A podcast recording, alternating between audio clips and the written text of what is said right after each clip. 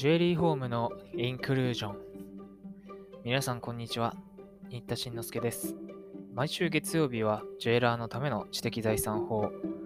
今回は商標法の50回目。今回で最終回となります。今回はマドリッド協定議定書に基づく特例というね、お話です。えー国際登録出願とか、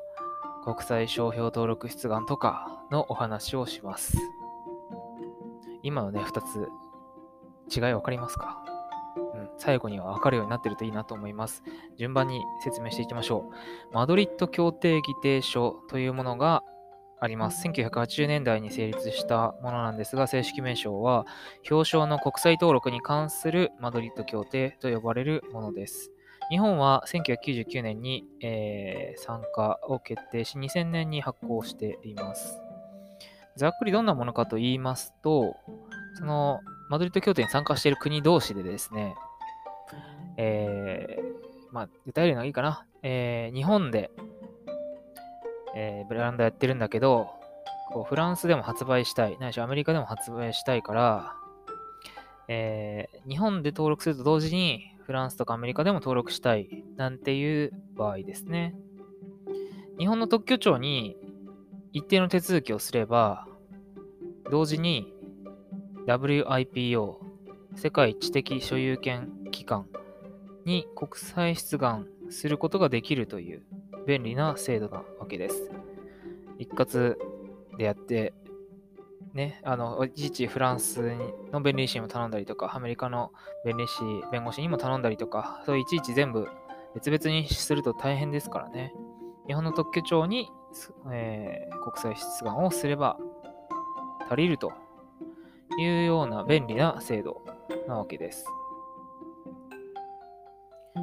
で、えーその国際登録をね、WIPO にされると、えー一定期間内にその国、フランスとかから拒絶の通報っていうのがされない限りは、そのフランス指定した国においても、えー登録されたのと同一の保護が与えられるよというのがマドリッド協定議定書なわけです。で、このマドリッド協定議定書が発行するに伴って、日本の商標法も、えー改正がされまして、7章の2というのがね、できました。68条の2以下ですね。68条の後に68条の2っていう条文が追加されて、そこからバーっと増えてたわけですね。で、えー主に2つあるわけです。日本で外国のも取りたい。内から外の方ですね。で逆に外の、外から内もありますよね。フランスの人がフランスの特許庁とかに手続きをすれば、日本でも、日本の特許庁でも登録できたことにしたいという、外から内のパターン。これが最初に言ったね、国際登録出願っていうものと、国際商標登録出願っていうものの違いです。めちゃくちゃ似てて分かりにくいですよね。えーまあ、商標っていう言葉は日本独特だから、多分国際商標登録出願なわけですよ。外から日本の商標っていうのを取りたい。だけど、あのー内から外の場合はね、えーそういう商標とは言わない国もあると思うので、同じマドリッド協定に参加している国でそういうものを取りたいっていう場合には、内から外の場合は国際登録出願っていうふうに覚えたらいいんじゃないでしょうか。はい。じゃあ順番に、国際登録出願というのは、日本から外国の、えー締約国を指定して行う国際出願のことです。えーっと、68条の2、第1項を読みます。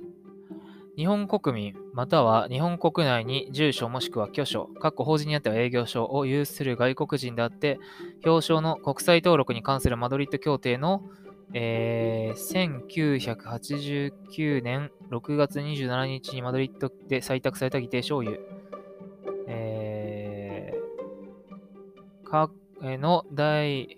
2条、括弧1に規定する国際登録、以下国際登録というを受けようとする者は、特許庁長官に次の覚悟のいずれかを基礎とした議定書第2条、括弧2に規定する出願、括弧以下国際登録出願というをしなければならない。この場合において、経済産業省令で定める要件に該当するときは、2人以上が共同して国際登録出願をすることができる。1号、特許庁に継続している事故の商標登録出願または防護表彰登録出願、括弧以下、商標登録出願等という2号、事故の商標登録または防護表彰登録、括弧以下、商標登録等という、まあ、いつも通り条文ね、読んで、うん、難しいなというところなんですけれども、ざっくり言うと、えー、まず、日本の特許庁にやることですね。えー、保護を求める締約国の国を指定して、それから保護を求める商品、役務とか、その商品、えー、を、区分を書いた、えー、願書及び必要な書面を特許庁長官に提出しなきゃいけないと。で、それは英語で、英語っていうか外国語か。外国語で作成したものじゃないといけないですね。今使える外国語は確か英語とフランス語とスペイン語です。で、特許庁長官は、その国際登録出願の願書を受け取った、まあ、必要な書類もね、受け取ったら、WIPO の国際事務局に送付しないといけないんですね。それが68条の3という条文に書いてます。で、マドリッド協定議定書によって、特許庁長官が国際登録出願を受理した日から2ヶ月以内に WIPO 事務局が国際出願を受理したときは、その、えー、最初のね、特許庁長官が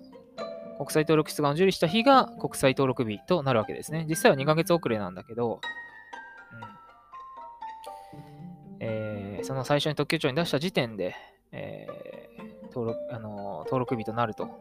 いうことで、商標っていうのは基本早いもん勝ちですからね。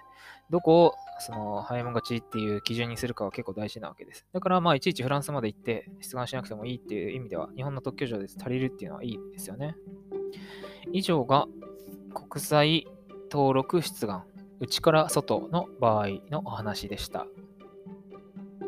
続いて国際登録、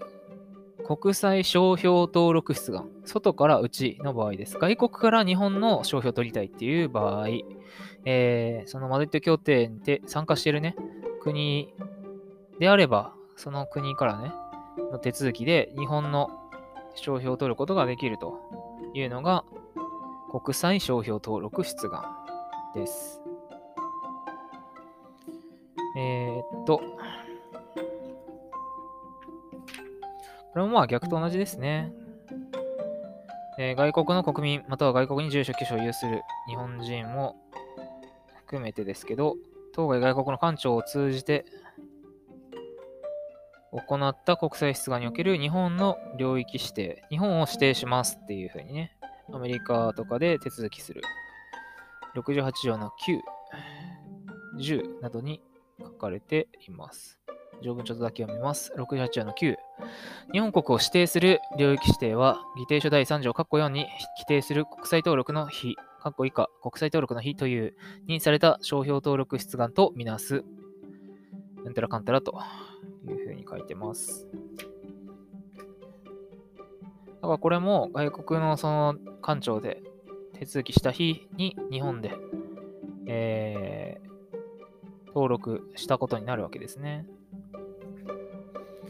はい、そういう手続きがございます。今日のまとめですね。マドリッド協定議定書というものがあります。その参加している国、締約国の官庁に商標登録出願をし、または登録されたものが、その出願または登録を基礎として保護を求める締約国を指定して国際出願をする、国際登録を受けることができると、その指定国において商標の保護が受けられるという制度でした。えー、日本から外、外国のね、国を指定して行う出願を国際登録出願と呼び、外国